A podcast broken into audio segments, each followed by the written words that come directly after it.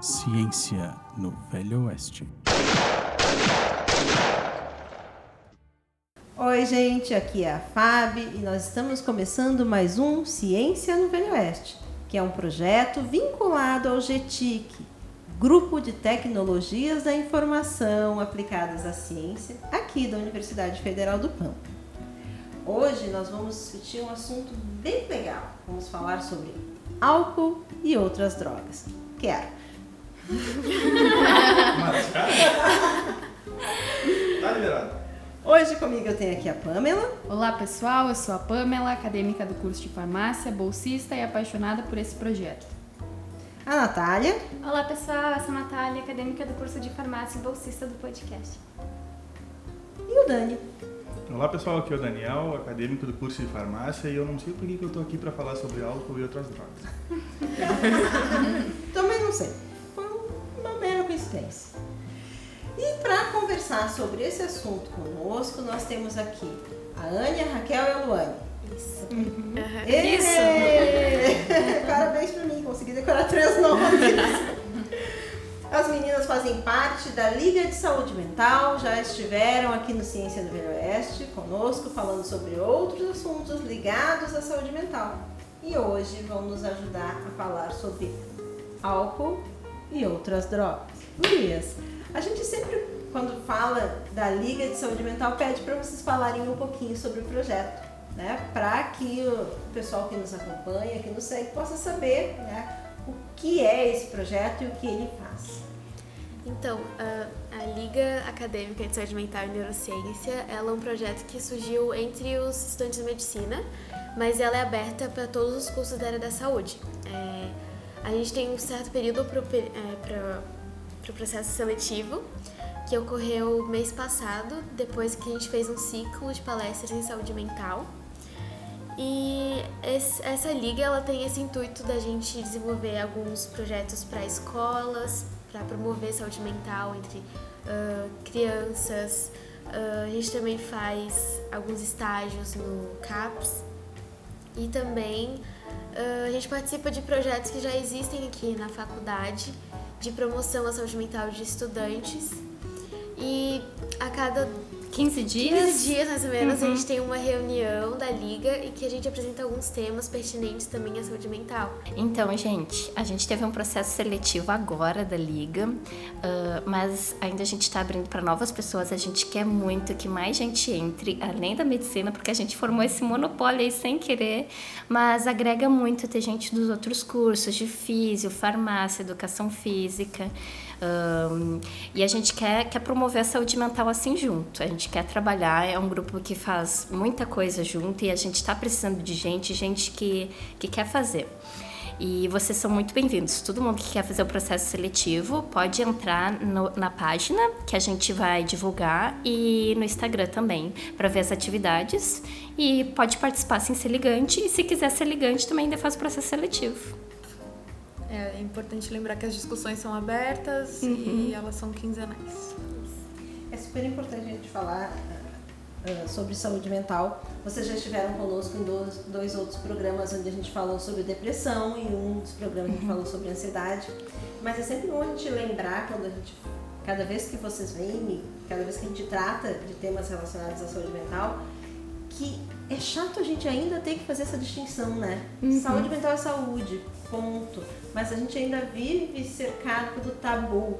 Tudo uhum. que tem a ver com, com a parte uh, psicológica, psiquiátrica, né? Uh, tem aquela coisa de, é coisa de louco. E enquanto a gente não desmistificar isso, ainda vai ficar difícil a gente tratar coisas que poderiam ser acompanhadas, melhoradas, para que as pessoas tenham uh, boa qualidade de vida. Então, hoje a gente vai fazer isso. E pelas atividades que vocês têm previstas para o próximo ano, continuaremos nos encontrando. Uhum. Que bom! É, esse é o intuito do Mídias, né? Que é o, o projeto em específico da gente vir aqui no podcast e na rádio. Que é desmistificar a loucura e, e quebrar esses tabus, levar para todo mundo saúde mental. Uhum. Que bom! Então, meninas, hoje a gente vai falar sobre álcool e outras drogas. Droga. O que, que é? O que a gente pode considerar como droga? Então, de acordo com a OMS, droga é qualquer substância que não é produzida pelo organismo, mas que vai promover alguma alteração no funcionamento de um ou mais sistemas. Então, ele vai agir mudando o pensamento, mudando. Mudando o funcionamento do É, corpo. tem, tem, tem vários órgãos do nosso corpo, né? E as drogas elas podem afetar exatamente tudo que tem dentro da gente. E eu acho que o pessoal aqui do curso da farmácia sabe muito melhor que a gente sobre isso. De acordo, aqui no, no Brasil, quem, quem determina essas questões de nomenclatura é a nossa Agência Nacional de Vigilância Sanitária. Uhum. E para a Anvisa, droga, ela é um termo muito amplo que pode dizer eh, respeito, assim, como vocês falaram, a qualquer substância capaz de promover alguma alteração no organismo, ou seja, tanta coisa, Uhum. né? Então, de acordo com a Anvisa, eh, o termo droga tem que ser usado com muito cuidado, principalmente quando a gente não conhece as características químicas, farmacológicas e toxicológicas das substâncias. Ou, como é o caso que a gente vai tratar aqui ao longo desse programa, quando a gente está se referindo a drogas de abuso, né? que são ah, não necessariamente ilícitas, mas que são substâncias já muito bem caracterizadas. É bem comum, principalmente na área de vocês, a gente ver tudo ser traduzido como droga, né? É. A droga, a droga, a droga, a droga. Isso, na verdade, se a gente for levar o pé da letra, de acordo com ah, o que a Anvisa preconiza, na verdade, a gente, na maioria das vezes, está se referindo a fármacos, quando a gente fala de medicamentos e seus princípios ativos. E, e então, a gente começa a fazer esse esclarecimento para dizer que a partir daqui a gente vai falar de droga e vai se referir a droga de abuso. É isso? Isso. Então, gente, vamos lá. Uhum. a gente vai falar hum, de álcool, e de medicamento, a gente vai falar de drogas que que tem que tenham um teor assim mais pesado assim na comunidade. A gente vai tentar abarcar de modo bem amplo. Vamos lá, que tem muita coisa para falar. Para começar, quando a gente pensa em, em droga de abuso, a gente só pensa nos pesados, ninguém lembra dos medicamentos, né?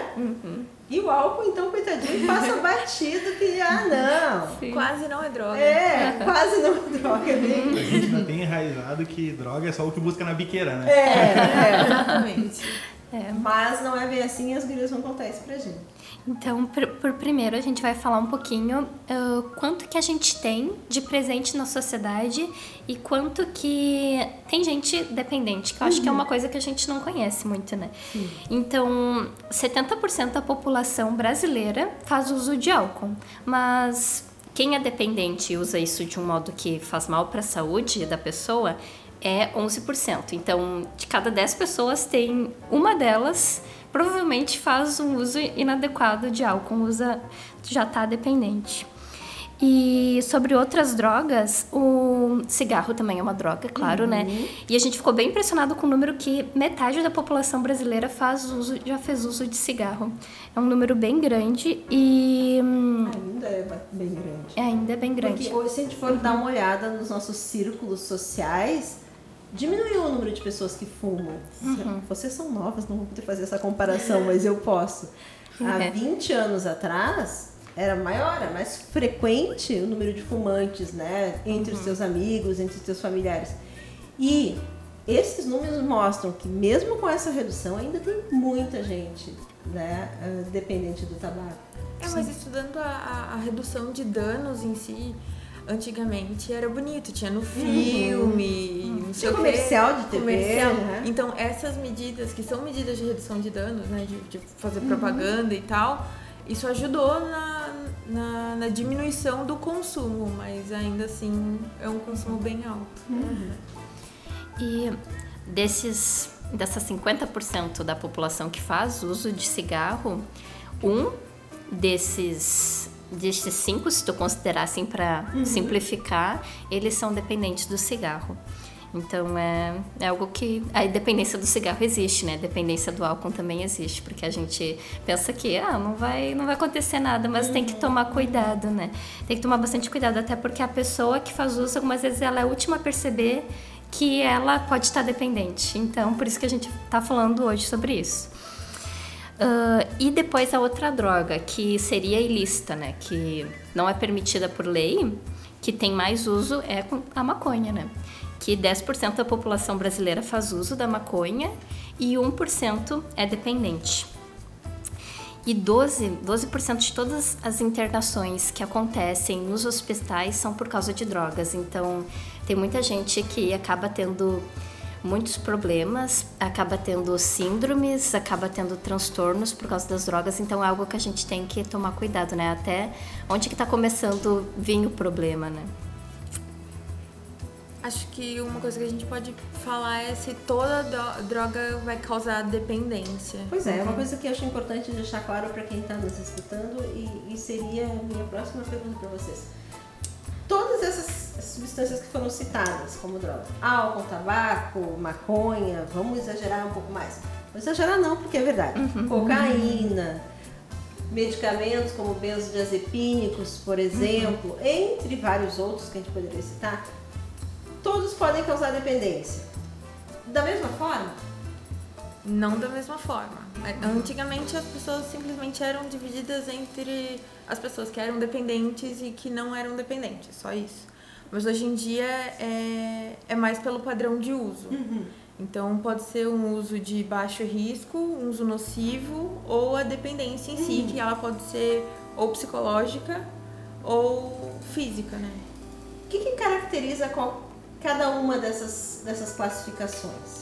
O, o baixo risco seria é, uma pessoa que usa em, em baixa dose, com Aquele pouca uso frequência, o uso eventual e com certo controle dos danos que isso pode causar. Por exemplo, sei lá, em ambientes seguros ou, ou coisas parecidas.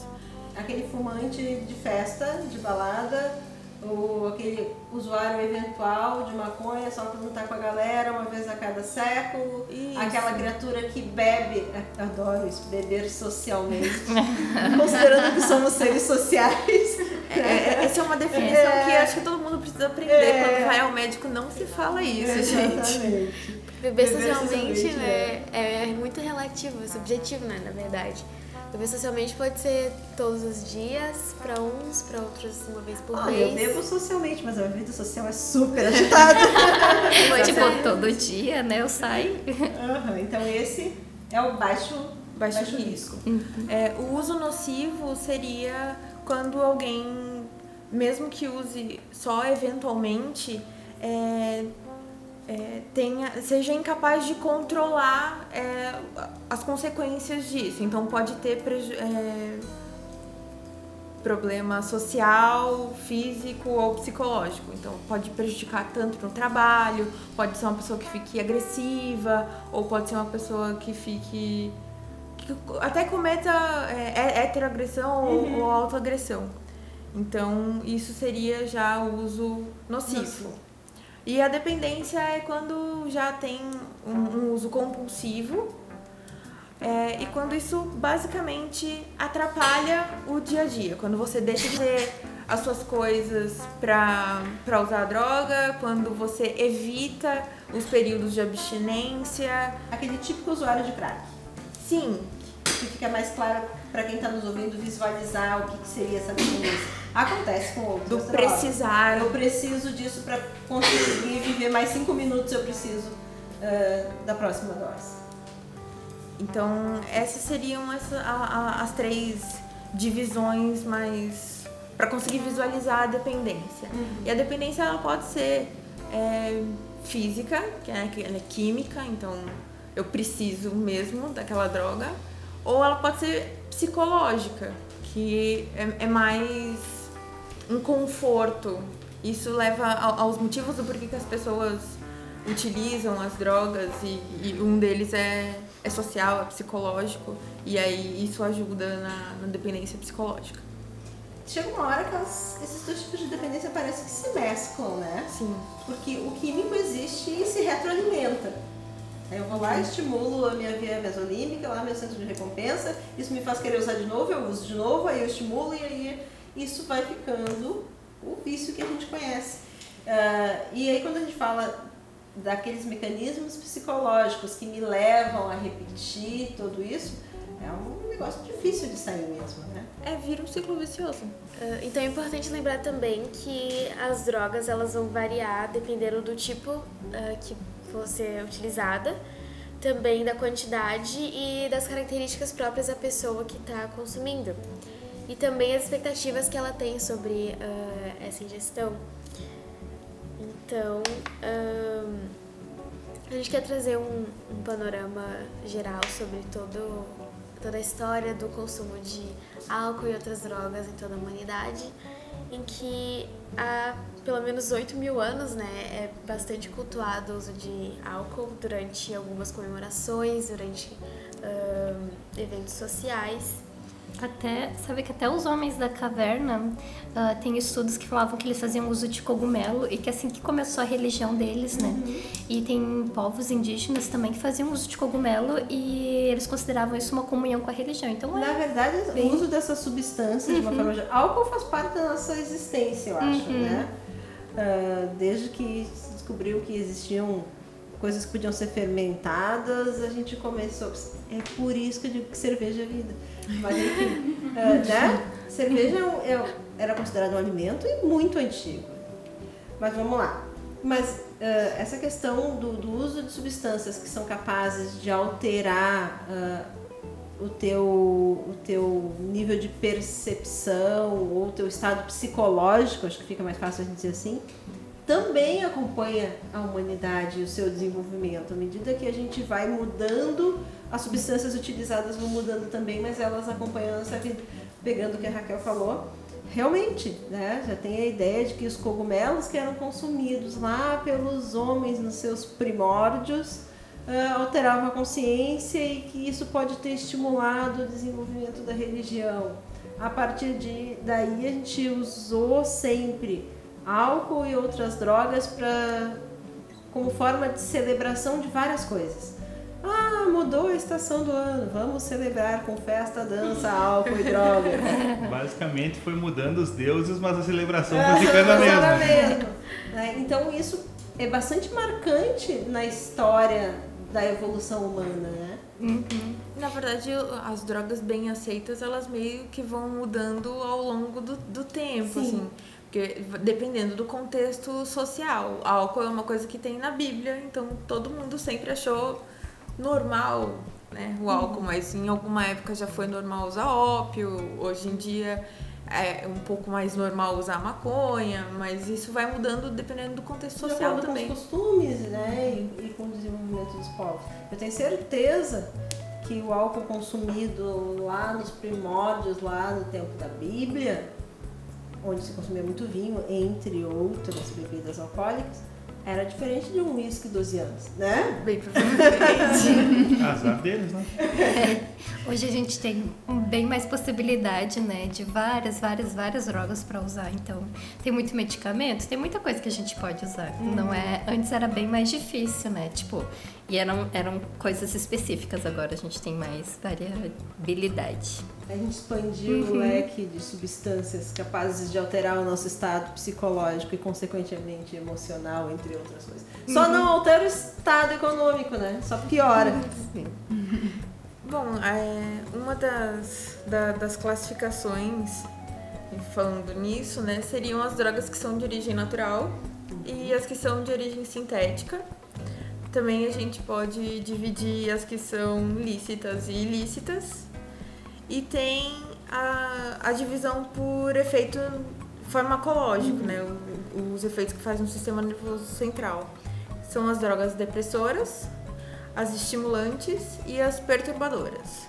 Depressoras, acho que o álcool é a a mais comum, né, a mais utilizada, mas tem os remédios para dormir, tem alguns outros, até a, a cola de sapateiro, por exemplo. É, estimulantes, tem- a gente tem as anfetaminas, aí a cocaína, o cigarro também é uma, é uma droga estimulante. E tem- a- das perturbadoras, elas podem ter efeitos tanto estimulantes quanto, depressores. quanto depressores, mas elas podem causar alucinações e, e- e delírios. O que, que, que se encaixaria nessas perturbadoras? A maconha, eu acho que é a principal delas, os cogumelos, o, o LSD e o êxtase. e algumas medicações também. Engraçado uma coisa, tá nas perturbadoras, assim, que se tu olhar a galera que usa, parece que tem coisa que eles não estão é perturbado, né? Mas Estão de boa, assim, perturbação zero, assim. É que não sei como não se enquadra nenhum nem outro. Claro, claro. É, pode ter um efeito alucinógeno, né? Só que geralmente as pessoas ficam mais assim. mais calmas. Aham, É, mais calmas. Pelo, pelos efeitos farmacológicos mais que as ações, Uhum. quando a gente pensa em maconha, a gente tende a pensar em depressão do sistema nervoso central e só. Né? Uhum. Automaticamente o meu cérebro, que já está condicionado, classifica nos depressores.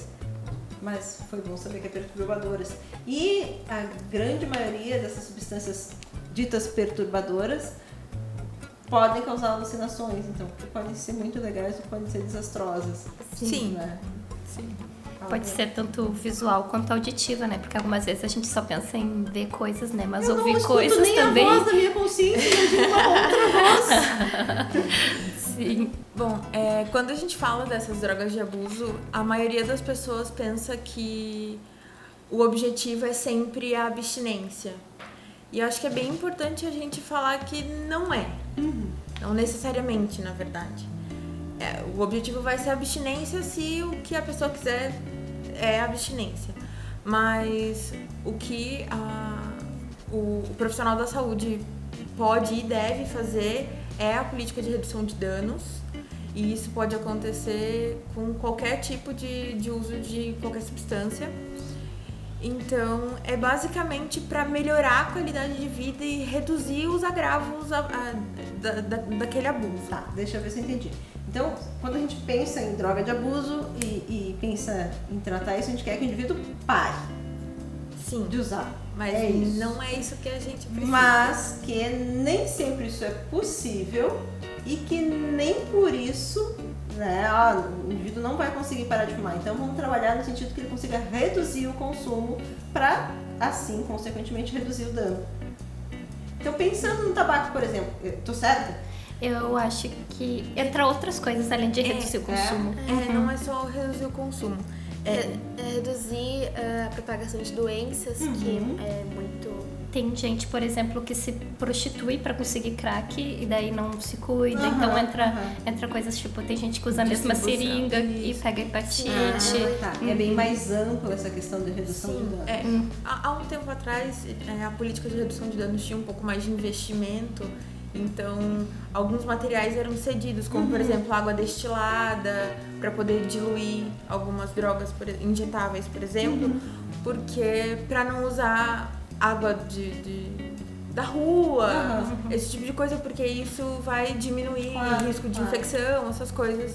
Então, cachimbos também eh, eram distribuídos para os usuários de crack, porque a, a latinha tem bastante química, né? A latinha de refrigerante, de cerveja na tinta e tal. Essa, esse tipo de coisa também entra na política de redução de danos. Importante ressaltar isso, não tinha pensado nesse, nesse sentido também. É porque tem alguns casos que a abstinência parece, assim, de entrada, parece algo utópico, né? Pessoa, é, como que a pessoa, se ela tá dependente, ela tá com. é, ela vai parar assim do nada.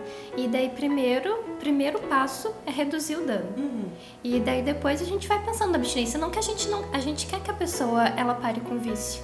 Mas a gente tem que entender que ela é ela, né, também. E Ela- que tudo aquilo tem uma motivação, que essa pessoa tem uma história, que é complexa, né, que não envolve um aspecto só e que, assim como ela não foi levada a utilizar por um só motivo, ah, talvez a cessação também não aconteça assim e que isso precisa de uma caminhada, de uma trajetória, de muito trabalho, enfim. Eu só não tinha pensado e acho importante a gente falar sobre isso, sobre a redução de dano de uma forma bem mais ampla. O que, que significa efetivamente a redução de dano? Não tem a ver só com o consumo, e sim com todos os fatores que se possa ah, interferir para diminuir todos os efeitos maléficos que, que, que essas drogas de abuso possam causar, seja no uso direto ou indiretamente, como contaminação de cachimbos, uso da mesma seringa, entre outras coisas. E tem coisa. Tem, tem muito. Nossa, agora eu comecei a pensar. É, e na verdade acho que é importante a gente pensar nisso da, de não focar só na abstinência, porque quando das pessoas que tentam parar de usar droga, segundo alguns dados, só 20% das pessoas conseguem permanecer abstinentes. Então, é um método falho se você se ele é seu primeiro objetivo. Uhum. Então, acho que o caminho ele é um pouquinho mais longo, é um, trabalho mais Tu pode se sentir decepcionado, né? Porque tu não conseguiu na primeira. Isso fica bem tu acha- claro quando a gente pensa no tabaco.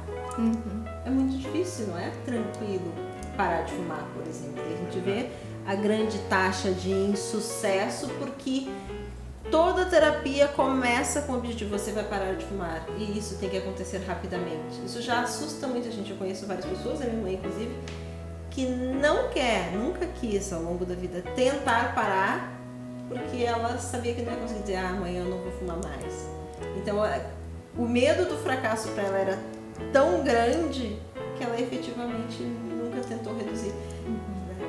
Já fracassou por medo de fracassar. Isso é, é, é maluco isso, é complexo, mas a gente tem que levar em consideração essas outras questões para que a gente possa efetivamente trabalhar ah, no tratamento, quando a pessoa quiser, a vontade faz parte, mas ela não é determinante. Né?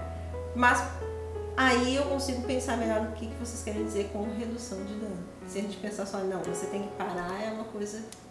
Se você, tu me disser agora, tu tem que parar de comer carboidrato hoje, eu vou dizer.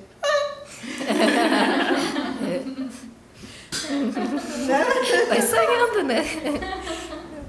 Como Não vai fumante- rolar. Como fumante e consumidor assíduo de carboidratos, digo que a dificuldade é a mesma. Eu tenho certeza. O, sobre o cigarro, em média, três a cinco vezes a pessoa ela tenta parar de fumar antes de conseguir. Então, é normal tentar várias vezes e não conseguir e tentar de novo, mas tem que considerar que não é um fracasso, né? Porque tu não conseguiu uma vez não é um fracasso, tem que ir lá tentar de novo. É, mas é importante a gente falar nesse, nesse aspecto. É, porque a Muitas vezes vem aquela cobrança, né? Que você tem que parar. Aí sempre vem o exemplo do tio, do primo, do amigo que resolveu hoje não vou fumar mais e nunca mais fumou.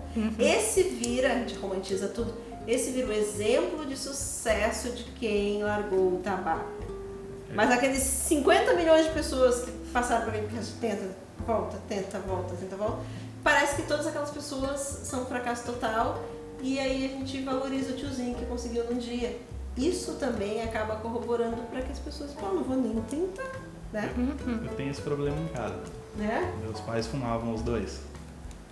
Eu não lembro de ver o meu pai fumando, porque quando ele parou tinha mais ou menos um ano. assim. Mas o pai foi um cara que ele disse que adoe- tipo, pegou uma gripe, uma coisa assim, e aí ficou uns dois, três dias sem vontade de fumar. E aí quando voltou ele disse, ah, vou tentar não fumar. E ele disse que chegou a ficar um ano, assim, sonhando que fumava e de birrento não fumou mais e, e era isso, até hoje, nunca mais fumou, assim. A mãe parou quando eu já era maiorzinho e tal. Foi no médico, o médico disse, ó, para aí, né? Que se tu der sorte, tu morre. Senão tu vai ficar toda torta incomodando os outros. E aí ninguém vai ter saco pra te aguentar. E aí ela parou. Então, tipo, eu tenho. E aí deu uma semana ela não conseguia sentir cheiro desse cigarro que se incomodava. E aí eu tenho os dois em casa. Eu tenho o que batalhou pra A parar pressão. e o que parou porque achou que era fácil. E aí eu só, né? Eu não paro porque eu não quero. Basicamente é isso. se todo mundo naquela casa conseguiu parar, por que, que eu não vou conseguir? E é uma coisa importante da gente comentar também. A gente tá falando do tabaco porque é uma droga comum entre a gente, né? Assim como poderia ser o álcool. Mas a vontade é importante nesse sentido. Bom, eu decidi que está me fazendo mal. Essa consciência também tem que ser construída. Ela não acontece de uma hora para outra. Porque se ela fosse latente e, e- e comandasse todas as suas ações, as pessoas não começariam né? Tá, mas ela não é suficiente, então o trabalho tem que ser contínuo. O Dani não quer, né? Já Tô tentou? tentando. Já tentou? Pelas estatísticas, na próxima eu consigo. Porque eu acho que essa é a quinta, então na próxima vai. Mas tem. Tu trouxe esperança pro Daniel. Nossa, que Eu, bom. eu tava desistindo, mas agora aí, ó, mais um eu Ah. tento. E hum, que eu ia comentar com vocês que não é uma coisa que a gente precisa fazer sozinho, né? Porque o teu pai, pelo que eu entendi, ele tentou fazer sozinho, mas eu acho fazer sozinho é algo difícil, assim, tentar parar de fumar sozinho. E tem outras alternativas para ajudar um pouco, que daí seria tem a goma de mascar, tem o adesivo de nicotina, para a pessoa não ter aquele período de abstinência, porque aquele período de abstinência é ruim, né? A pessoa fica pode sentir suor, pode ficar mais irritada, pode dormir mal, sentir pesadelo. Daí, Ou tudo isso junto. Ou tudo isso junto. E, e daí ter uma medicação que ajuda durante o período até a pessoa se sentir bem para parar pode ser importante. E eu- agora a dúvida de quem está interessado no tema. Eu não posso sentir a abstinência do adesivo de nicotina depois? Se tu interrom- interromper abruptamente, pode. Mas tu já viu como é que é o esquema? Não. Então, primeiro vai estudar sobre o esquema. Primeiro tu perde o vício é, físico de ter o cigarro na boca. E daí ainda tá com nicotina, mas tu não tem mais aquela, aquela prática assim do cigarro. E daí isso tu O perde. ritual é, É, eu importante. ia dizer que eu acho que uma das coisas mais difíceis de abandonar é o ritual, assim. É, é de adquirir um hábito, né? É. Quase. Então, o que, que tu faz? Tu começa lá com a dose X de nicotina no adesivo e vai te desvinculando do hábito. E depois essas doses vão sendo modificadas até que tu possa ficar sem. Faltou, viu? Adaptação de receptores, modulação de receptores. Nem sei o que é isso. Tá. Né? Se tu disser, vou botar um adesivo de nicotina hoje, amanhã eu vou retirar e não vou fumar mais, É que assim, na verdade, você primeiro escolhe os É. cigarros que você acha mais importante durante o dia. Geralmente as pessoas é o cigarro da manhã e o depois de comer, na hora que tem café. é, ou na hora que tem café. Aí você vê, ah, eu fumo um maço por dia, aí você consegue reduzir ali pra meia dúzia, pra três. É, não, eu já. eu- agora virou meu programa, né? Ah, não, eu consegui reduzir bastante, assim, de fumar poucos cigarros por dia, mas o parar mesmo, eu, eu ainda não. Mas esses são pequenos triunfos. É, não, É, eu é tô- importante. Vou tentando me convencer, assim, que. Mas é importante. Meus pais, os dois, fumam. Ah, Meu pai fingiu que parou uma época. Literalmente, literalmente fingiu que parou fumar escondido. Né? Ninguém percebe, né? Que Todo mundo sabia. marofa. Nossa, todo mundo sabia. Mas ele fingia que tinha parado. Mas o que, que, que a gente via como positivo? Pra fumar escondido, ele tinha que ter motivo pra sair de casa. Ele era a pessoa que ia no mercado pra todo mundo. Se você tivesse vontade de comer uma bala, ele ia lá buscar bala. Mas ainda assim, essa coisa de ter que mobilizar, que sair, que se esconder, porque não tinha como fumar escondido em casa, em apartamento que a gente morava. Isso reduziu o número de cigarros que ele consumia. Aí, como bom cardiopata, que já tinha tido infarto, que tem várias próteses, né?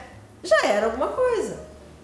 A gente vai amadurecendo e vai percebendo que, puxa, tem que valorizar os pequenos triunfos também, né? Se, o- se o objetivo é reduzir dano.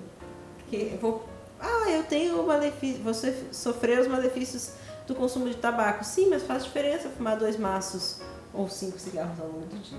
né? Com certeza. Ah, Agora a gente vai falar um pouquinho para vocês ah, sobre o efeito do, das drogas no sistema nervoso central, né? Porque ele tem, tem um efeito, vou falar de um jeito bem simples aqui. Ahn, acho que vocês devem saber muito mais sobre esse assunto, mas vou falar de um jeito bem, bem, bem palpável, assim. A gente tem um neurotransmissor que é tipo um mensageiro do cérebro que a gente chama de dopamina. E a gente sempre, a dopamina sempre tá ali no nosso cérebro, só que quando a gente faz uso de alguma substância, alguma droga, ela, ela passa de um riacho para um rio. E daí É a maldita que faz a gente se sentir bem. Uhum, é, que dá um prazer, exatamente. E Sabe depois, aquela pizza quando ela chega e você olha assim e seus olhos brilham? É isso, dopamina. Uhum. E depois que passa o efeito da, desse rio de dopamina, assim, de prazer, e daí tu quer de novo. E a gente chama isso de fissura. Esse período que a gente tá sem o efeito, mas a gente quer ele de novo. E, e daí depois, mas com o uso bem maior, assim, da pessoa ela pode ter a abstinência, né? Que a abstinência tem drogas que dão mais rápido a abstinência do que outras, né? E a gente vai falar um pouquinho sobre isso com vocês também. Então, o álcool, ele primeiro, ele tem esse efeito que a gente já falou um pouco. Ele primeiro ele é estimulante, né? A pessoa ela pode se sentir mais desinibida, animada. mais animada. Tanto é que é um dos motivos para as pessoas começarem a, a consumir álcool. Pra É, antes, é, antes de ir pra festa, pra perder a timidez. Mas depois desse efeito ah, estimulante do começo, vem o efeito depressor. que pode até levar um coma, dependendo da, da quantidade que a pessoa ingerir. É, o, o álcool, ele diminui o açúcar que a gente tem no sangue, né? Então ele pode. ele tem um efeito assim meio, meio down, assim, depois. Ele também tem outros efeitos no corpo que a gente escuta um monte no fígado. Em... É porque Não eu escuta. Não sente nada. Sim. Só, não- só sabe porque estudou no livro. E a maconha, gurias? A maconha é leve? Então, apesar do que todo mundo acha, a maconha não é algo tão leve. No uso recreativo, a gente vê alguns efeitos bem tranquilos, por assim dizer, que seria a lentificação, os olhos vermelhos, a, a fome. É, mas no, no uso mais crônico, a pessoa ela pode é, perder a vontade de fazer as coisas, pode ficar um pouco mais apático. É, pode realmente ter alterações de atenção, de memória, de reflexo, pode ter alteração pulmonar. Então, de a substância que vai causar esses efeitos que as pessoas aproveitam é o THC. É, é não, ela não entra como uma, um- ela não entra na, na parte medicinal que as pessoas falam. A maconha não é um remédio. É, o- a substância que, que seria terapêutica é, o- é o CBD, mas também é só ele. E ele ainda não. Ele tem uso comprovado em alguma, algumas coisas, né? Para cólica, por exemplo, para glaucoma, para alguns tipos de náusea no tratamento de câncer. Mas a gente não pode falar que a maconha é um remédio e nem que é leve. Ela é droga, ela pode causar dependência e ela também acaba sendo perigosa por, por- por esses efeitos mais de, de lentificação e tudo mais, de sonolência, pode causar acidente de trânsito. Então a- as pessoas também têm que prestar atenção e ter seus cuidados em relação à maconha.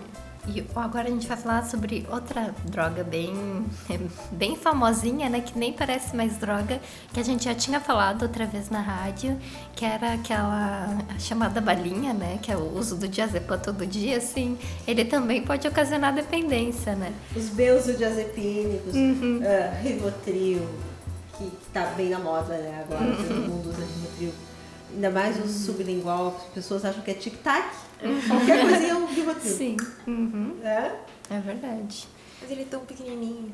É tão bonitinho, é só pra me acalmar. É só pra me acalmar. E, mas ele tem, ele tem um efeito de dependência igual, né? Depois a gente tem que ficar aumentando a dose. Geralmente, assim, se tu tá usando há mais de três meses, é bom passar no médico, conversar com ele, ver outra alternativa. Também não dá pra parar direto, que também não é muito bom. Mas é, é bom conversar, assim, três meses abre o olho, porque também é outra. a gente pensa que remédio não causa dependência, né? Mas causa.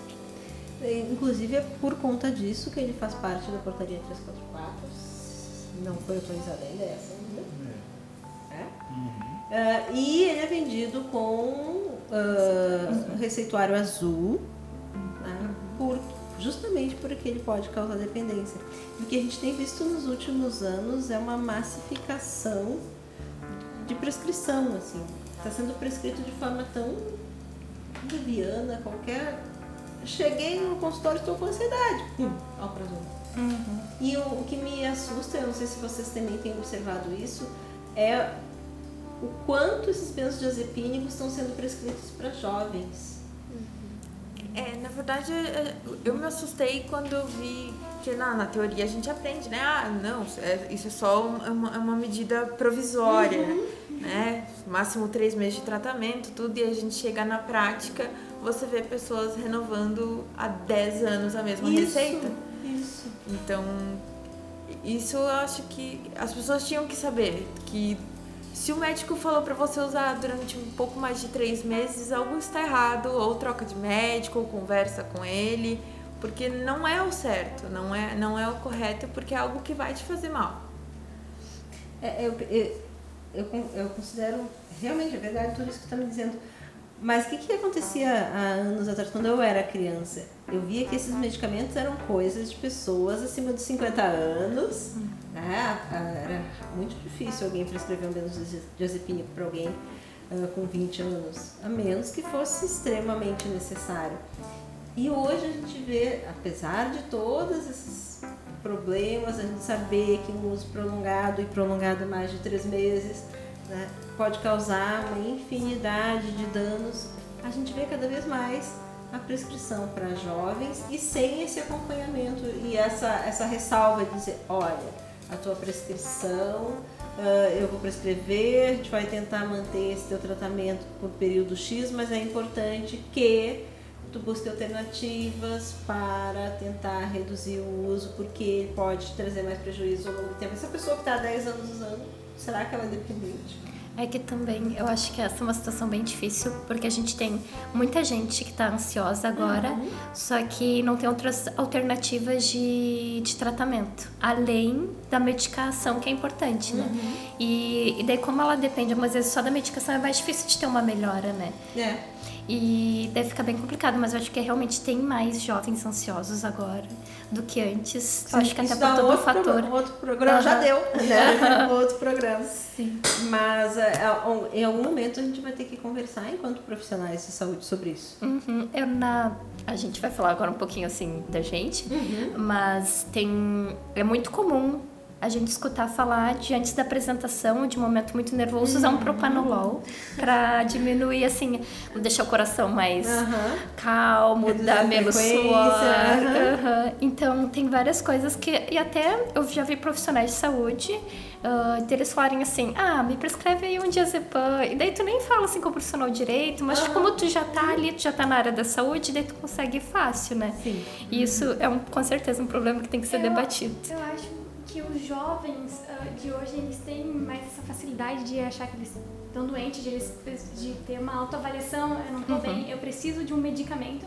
uhum. e vou em busca de um profissional. Às vezes um profissional não tão uh, bom, não sei se eu posso dizer assim, ou adequado, ou que saiba de verdade o que está receitando pro, pro paciente, obrigada. Uhum. Mas uh, na, na nossa geração passada eu acho que não era assim eu, eu, eu tenho. Até esses dias estava conversando com um grupo de amigos, e desse grupo de amigos, que eram 10 pessoas, sete me falaram que, que os pais tinham problema com álcool. Então eu acho que na verdade a nossa Só geração. trocou a droga? Exatamente. A nossa geração ela procura. Hum. Uh, uma, uma, é um acalento, não sei se essa palavra posso usar, mas tipo. Hum, busca recursos ou alternativa, não recurso. Acho que é, é, essa geração mais nova tem trazido à tona a discussão sobre temas importantes que têm gerado ansiedade, que têm gerado depressão, que foram coisas negligenciadas em, em gerações anteriores, da minha e todas as gerações entre a minha e a tua, uhum. são várias. uh, acho que sim, que, que, que a, a bola da vez, a febre do momento muda, uhum. né? Mas uh, a gente tem que conversar enquanto profissional de saúde, porque que muda. Sempre nós a gente participou disso. Primeiro legalizamos o álcool, legalizamos o tabaco e aí, ok, podemos, quem sabe, sabe, sei lá, legalizar a maconha, mas benzodiazepínico vai ser sempre benzodiazepínico. Uhum. É um assunto complexo que daria por si só um programa. Por quê? Porque tem aquela questão também do perfil do usuário. Ah, eu vou hoje na UBS da Zona Sul e digo que estou ansioso, que estou não sei o que, consigo lá minha prescrição, prescrição de uh, notificação de receita do tipo B, pode ser vendido para tratamento de até 60 dias, aí eu já saio com 60 dias. Aí eu vou na outra, consigo não sei o que, então sempre tem né, essas formas. E nós que moramos na fronteira, nem se fala. E sem contar que a geração de agora tem muito acesso à informação, então a pessoa se sente um pouco mais triste, digamos assim, Vai lá, pesquisa no Google, ah, tô com depressão. Tem que tomar tal, tal medicamento, vai do médico e consegue esse medicamento. Uhum. Isso acontece bastante ultimamente, eu já vi várias vezes, inclusive. É, mas eu acho que além também disso aí que tu falou, por causa desse acesso à informação, a gente sabe que a gente tá doente.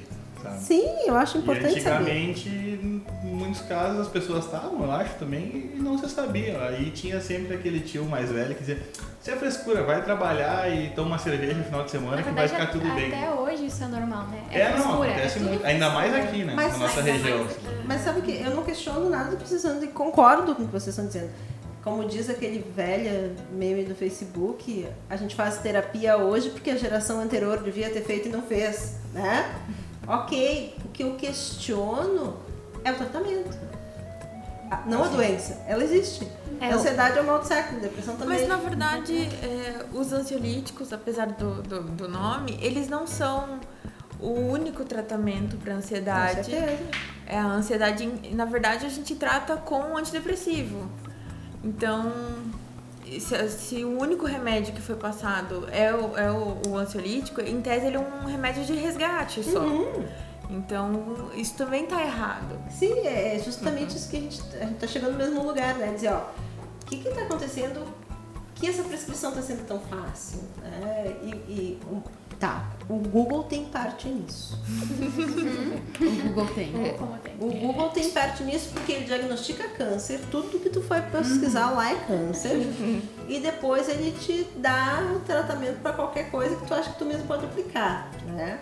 Então, existem outras alternativas que eu, que eu concordo, assim, nós temos a mesma visão, entendemos a mesma coisa, lemos as mesmas coisas. Por que, que quem não tem o conhecimento que a gente tem não consegue ter acesso a ele? Por que, que o usuário não sabe que depois de três meses ele pode ficar dependente, que os danos vão ser maiores? Né? E onde é que a gente, eu estou falando não só médico, eu tô falando eu farmacêutica, eu estou falando do, do fisioterapeuta que também vai acompanhar o usuário desses medicamentos, tô falando do enfermeiro que acompanha diretamente, muitas vezes administra esse medicamento. Onde é que nós, profissionais de saúde, estamos errando que essa informação não está chegando no destino dela, porque ela não é pra gente. É chama educação popular em saúde. Exatamente, essa informação não é nossa. E a gente cai naquilo que a gente fala sempre. Nós não sabemos nos comunicar, nós só falamos com, nos comunicar. Nós falamos com os pais. Mas não com quem precisa nos ouvir. É e é que- por isso que a gente tá aqui. Sim, exatamente. A parte algumas vezes menos que menos dão importância durante a consulta é a parte da orientação, Aham. que vai ver seja a parte mais importante. É. Mas, gurias, e sobre a cocaína? O que vocês têm para me dizer? Para nos dizer? A, a cocaína, então, ela é uma substância feita da planta da coca, que em muitos países é legalizado, como o Peru, na Bolívia. A minha mãe sempre conta que A planta é é legal. a planta, a planta. Cocaína não. planta, a planta da... Porque ela morou na Bolívia e quando eles iam subir lá em cima, porque a, a cidade principal, a capital lá é alta, e daí tem um nível de oxigênio menor. Então é muito comum no ônibus eles oferecerem uma folha de coca pra pessoa botar debaixo da língua, e daí quando ela sobe, ela fica. Fica, não se sente mal, não desmaia. Que algumas Porque ela vezes é acontece. estimulante. Porque ela é estimulante. Mas então, eh, no nosso país, né, no Brasil, a folha não, não é permitida. No, o que que acontece é o uso da, da substância que é misturada com outras coisas, né, e bastante modificada, e quando ela é injetada ou aspirada, o nível é muito maior do que esse que usam na Bolívia, que é chazinho ou a folha. É muito maior o nível. Então, por isso que a gente geralmente a gente trata como um problema, porque ele tem efeitos maiores no corpo da pessoa que usa. Mas os efeitos seriam o, mesmo, no caso, só que em uma amplitude diferente ou tem efeitos diferentes? Tem alguns efeitos diferentes. Por exemplo, assim, a folha de coca, ela, ela aumenta um pouquinho o teu batimento cardíaco e ela aumenta a pressão também. E daí por isso que quando a pessoa sobe de altitude, ela não fica mal. Porque ela consegue, ela respira melhor porque ela respira mais. Mas já a cocaína, ela pode, por exemplo, ocasionar uma vasculite, que seria uma inflamação do, do vaso. E daí o que acontece ah, é que em certos casos a pessoa pode ter até um AVC com a cocaína, mas com a folha de coca ela não vai ter. Vamos fazer a distinção É, aqui. não vai Se a ter. falar que a gnosia vai ter que se meter. Tem que rascar uma floresta inteira pra dar uma efeito. Exatamente, É. exatamente. Quando a gente está falando da folha de coca, a cocaína, alcaloide, ele é uma das substâncias presentes na folha de coca. Quando eu masco a folha de coca, tem ali um pouquinho, mas é pouquinho mesmo, de cocaína e mais um pouquinho de um monte de outras coisas que estão quimicamente relacionadas com os alcaloides tipo a cocaína e outras que não têm nada a ver com isso, que também podem ser substâncias estimulantes. Então, eu tenho o efeito da cocaína, mas eu tenho o efeito estimulante das outras substâncias, né? Quando eu tô falando do cloridrato de, co- de cocaína, eu tô falando que a gente pegou muitas e muitas e muitas folhas de coca, foi lá e extraiu só a cocaína, extraiu só o pozinho. Então a gente vai ter o efeito específico daquela substância que vai ser estimulante, que vai ter todos aqueles outros efeitos que a Raquel acabou de falar. Então é diferente falar que, ah, mas tu marcou folha de coca, então tu usou cocaína. A quantidade de uma folha, gente, não é nada. Mas deixa eu contar um caos antes de eu prosseguir. Eu trabalho com farmacognosia, que estuda os princípios ativos de uma forma geral, de plantas e de organismos animais também, mas pelo acesso a gente trabalha mais com plantas. No laboratório onde eu fiz toda a minha titulação, a gente tinha os principais farmacógenos das principais espécies vegetais. O que é o farmacógeno? É a parte da planta que tem a substância que causa o efeito farmacológico. E a gente tinha um frasquinho com folhas de coca, tinha folhas de capim cidreira, tinha folha de tudo que era planta medicinal que a gente podia ter. Roubaram as folhas, gente. Elas tinham anos. Botaram capim no lugar. Roubaram as folhas de coca. Mas eram folhas que já eram velhas. Lembra? Quando a gente está falando de substâncias químicas, com o tempo, elas vão tendo alterações em alguns grupos funcionais e vão se alterando, vai perdendo aquele princípio ativo. Então aquilo já, já tinha pouca ca- cocaína quando foi colhido.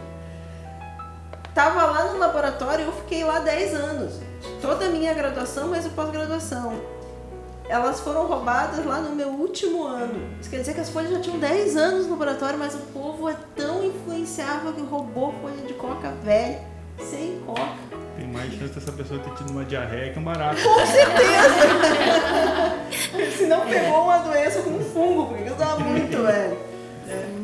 Mas pra gente, pra gente ver como tem também essa coisa do estigma, né? Ah, folha de coca, cocaína. Mas aí, a cocaína é legal? A, a cocaína, e daí no caso da cocaína, é que pode, desde a primeira vez que tu usa, tu pode ter um AVC hemorrágico. Então é bem. É, é sério, não que tu vai ter, né? Mas Não, tem. senão não ia ter usuário. vai ter usuário. Mas existe a possibilidade, tipo, tem, é, aumenta as chances, né? Então é, é algo sério porque ela vai, ela vai, é, vai bem rápido pro. Não tão rápido quanto o crack. Ela demora mais ou menos uns 10 minutos. O crack ele vai assim em 10 segundos, né, pro, pro cérebro. E daí tu já se sente. Mas a, a cocaína, ela também vai, pode dar esses efeitos, assim. Então ela pode dar também algum alguns sintomas respiratórios, enfisema. Então é, a- é legal a gente entender que há coisas que podem dar problema, né? E a gente entender quais problemas que podem dar.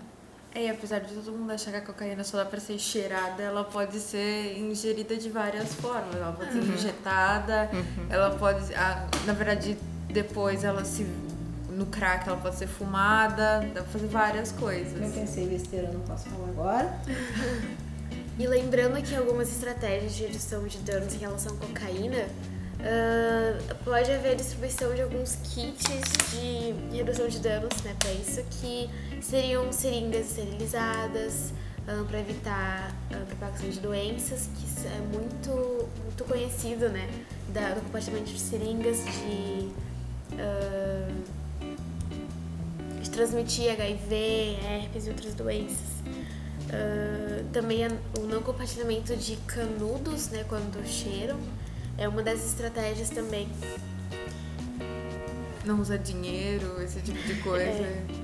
A diluição da droga também é algo esterilizada. E o... agora a gente vai falar também um pouquinho, rapidinho, sobre crack e merla, que são coisas diferentes. O Ui, que susto, entendi errado a última palavra. Merla. merla, Ah, tá. eu não... Admito que eu também não escutei errado. Ah, é? Ai, Sempre achei que era bem fácil diferenciar uma da outra. merla. Então, o crack, ele, ele é a pedra, né? E ele tem algumas substâncias como bica- bicarbonato de sódio para deixar durinho. E já a merla, ela tem outras, a gente dá para chamar ela de melado também, né? Por ela ser mais mais, mais elástica. E daí pode ter substâncias como, algumas vezes até querosene, ácido sulfúrico. Então são substâncias bem fortes. Umas coisas tranquilas. Bem tranquilas. Não dá nada. Não Já dá nada. um forno com bicarbonato de sódio? Imagina aquilo fumado. E a cocaína, quer dizer, o crack, ele tem um efeito bem rápido, assim, tu, tu utiliza, assim, fuma, e daí depois de uns 10 segundos já tá sobre efeito, mas ele também dura 5 minutos.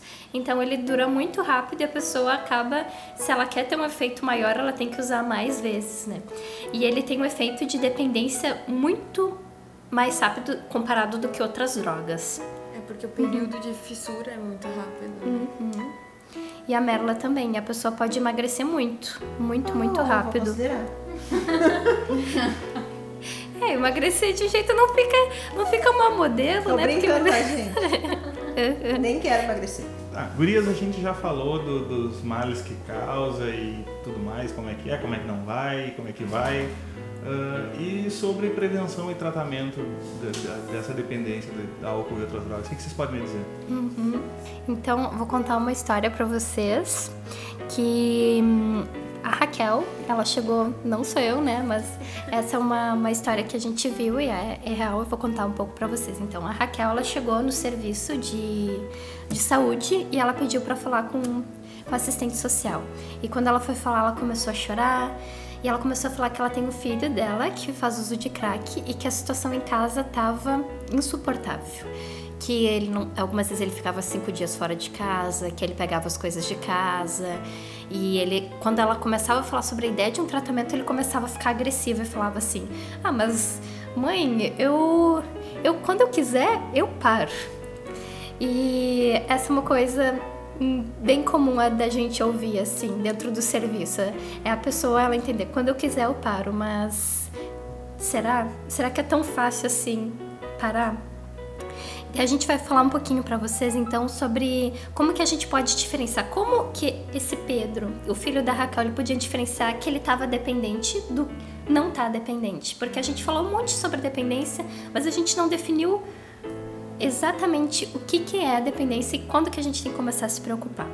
Então, a dependência, a gente tem a compulsão pela, pela substância. Se a gente está sem a substância, a gente se sente mal e sente período de abstinência. E daí, antes de ter esse período, a gente quer utilizar a substância de novo para não sentir abstinência. E também diminui, às vezes, o, o repertório de uso. O repertório de uso a gente diz de lugares que tu usava substância. Então, se tu usava substância, tu, tu usava álcool só para sair com os amigos, daí depois tu começa a usar em casa, tu começa a usar em outros lugares, até no trabalho. E daí tu já tá vendo que tu precisa da substância bem mais vezes do que antes. E também tu precisa de uma dose bem maior do que a que tu precisava antes. Vamos falar então um pouco como que a gente vai resolver isso, né? Quais formas de, de tratamento e prevenção a gente tem para resolver a dependência? Porque a gente entende que não, não é algo simples para a pessoa sempre fazer sozinha. Tem muitas vezes que ela vai precisar de ajuda. E os profissionais de saúde eles estão para ajudar, não para julgar a pessoa.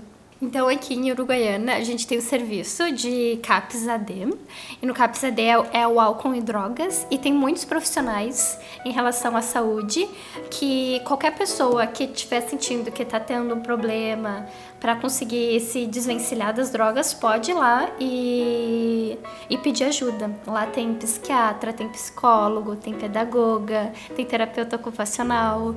Então, e é de graça o serviço. É um serviço para ajudar a cidade de, de Uruguaiana, que dá para fazer uso.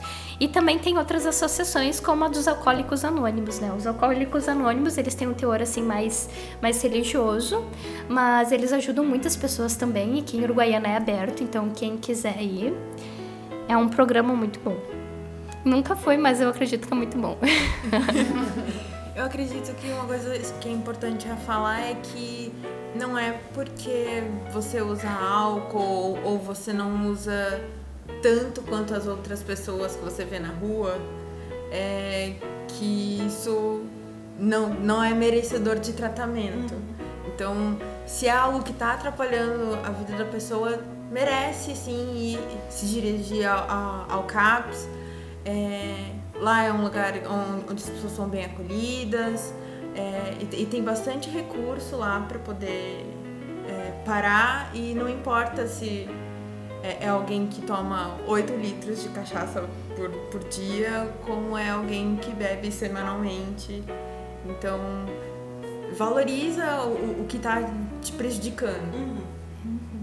Sim, o que, que é importante para o paciente, em teoria, é importante para o profissional da saúde também, em, rela, em relação à saúde dele. E também para quem se assusta e direto assim no CAPS-AD, também tem, tem os profissionais da, S, da ESF, que eles estão ali para ajudar em diferentes problemas, incluindo uh, vício de álcool e drogas. Eles têm várias medicações que o médico ele pode prescrever, ele pode orientar e qualquer um pode cobrar isso e pedir isso da ESF.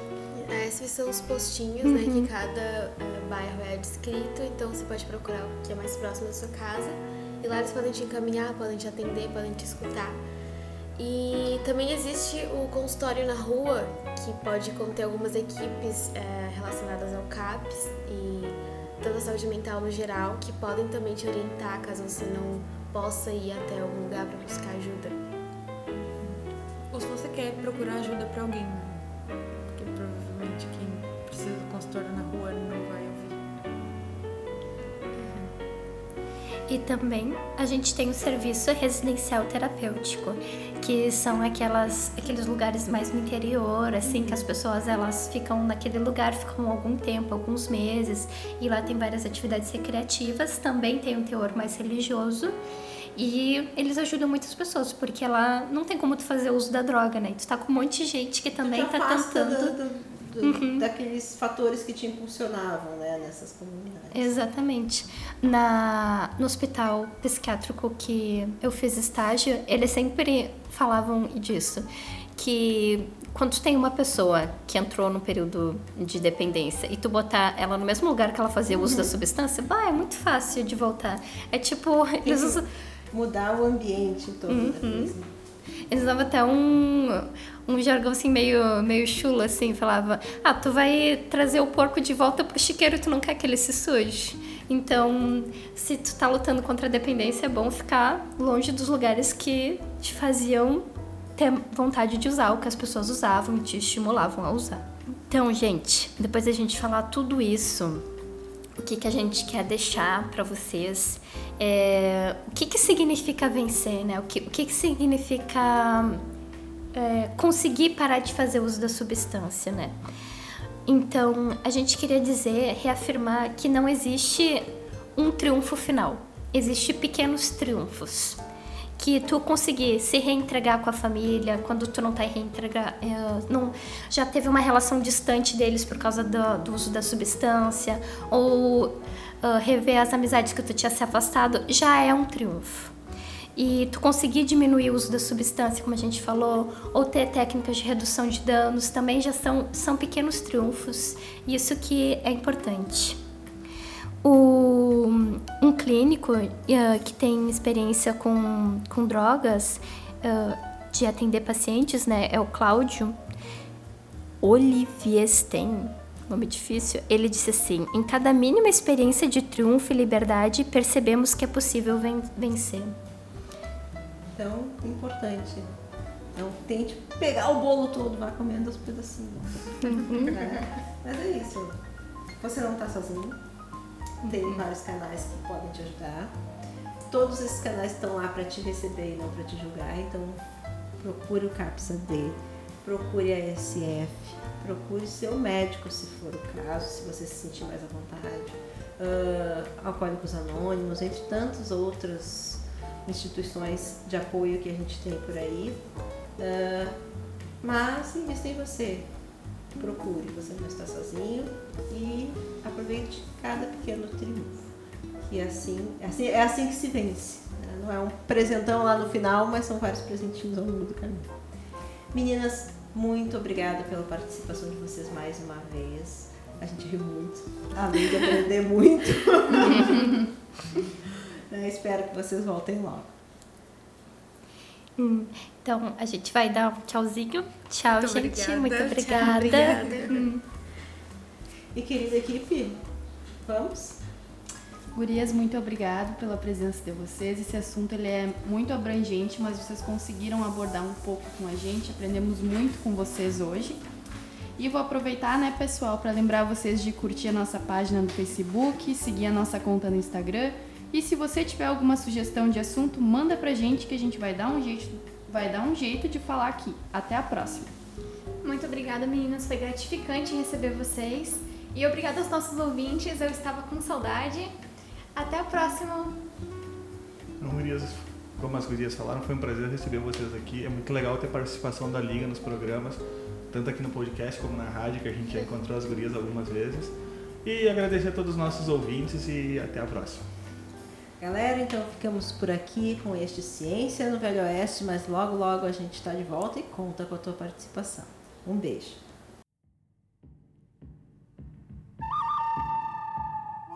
Ciência no Velho Oeste.